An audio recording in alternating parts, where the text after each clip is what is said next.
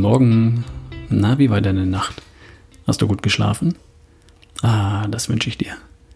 Es gibt doch nichts Schöneres, als nach einer erholsamen Nacht frisch und erholt aufzuwachen und aus dem Bett zu hüpfen, voller Tatendrang und Energie. Wir sind ja hier bei Better Day und natürlich gehört zum Tag auch die Nacht dazu. Der Tag hat schließlich 24 Stunden und rund ein Drittel davon sollten wir schlafen verbringen. Warum? Weil diese Schlafstunden uns erst ermöglichen, die anderen 16 Stunden lang produktiv und erfolgreich zu sein und weil diese Schlafstunden unser Gehirn schützen.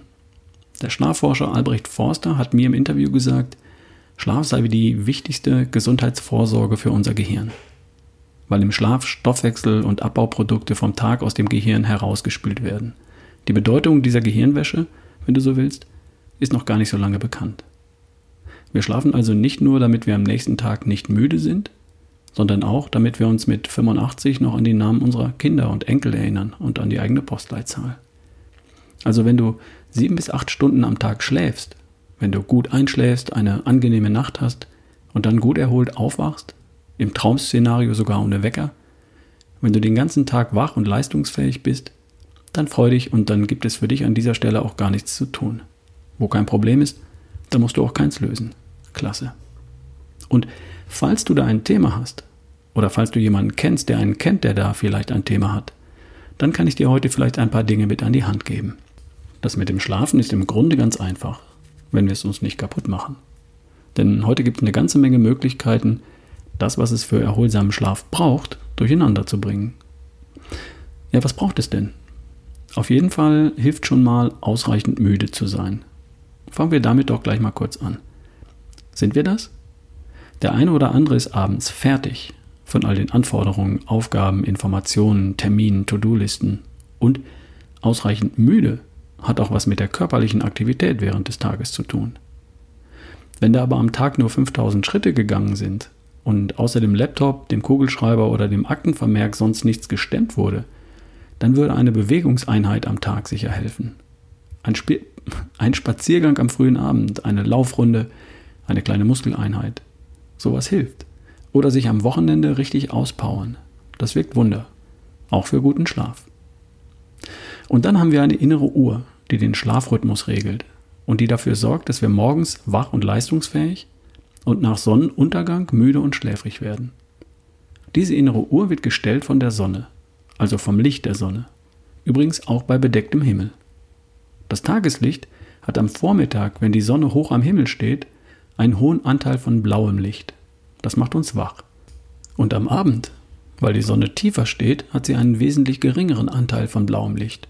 Das berühmte wunderschöne Sonnenuntergangslicht. Das macht uns müde.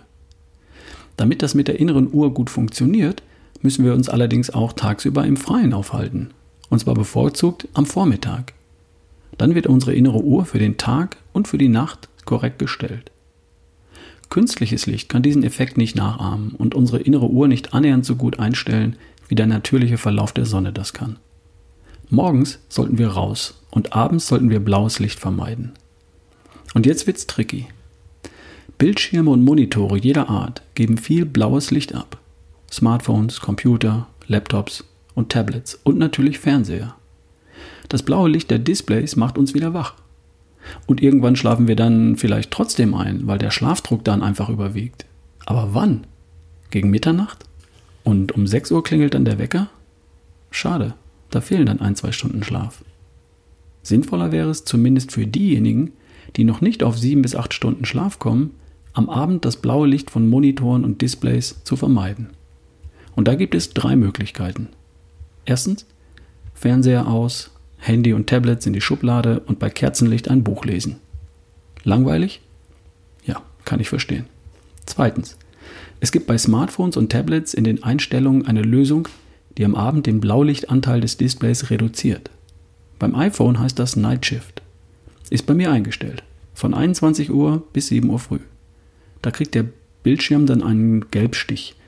Und das fällt nur beim ersten Draufschauen auf und dann sieht man es gar nicht mehr. Und damit ist der Blaulichtanteil des Monitors dann einfach gedämmt.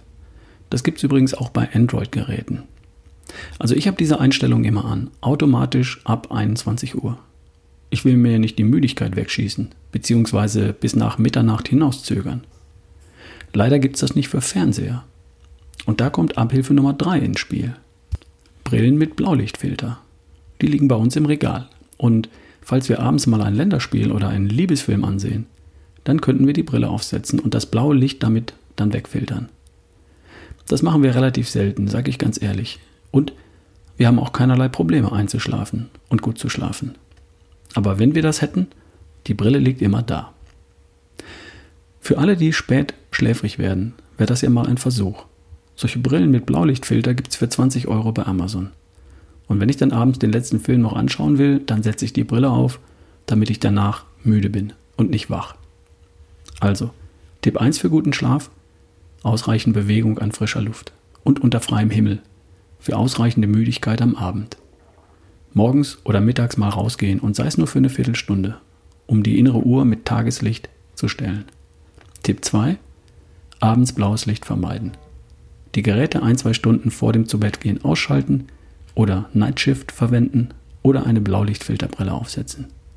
Oft helfen diese beiden Dinge schon weiter. Morgen habe ich übrigens noch ein, zwei gute Ideen für guten Schlaf. Da kommen wir dann mal von einer anderen Seite. So, und jetzt wünsche ich dir erstmal einen Better Day, einen tollen Tag und dann eine Better Night, eine erholsame Nacht. Wir hören uns morgen. Dein Ralf Bohlmann.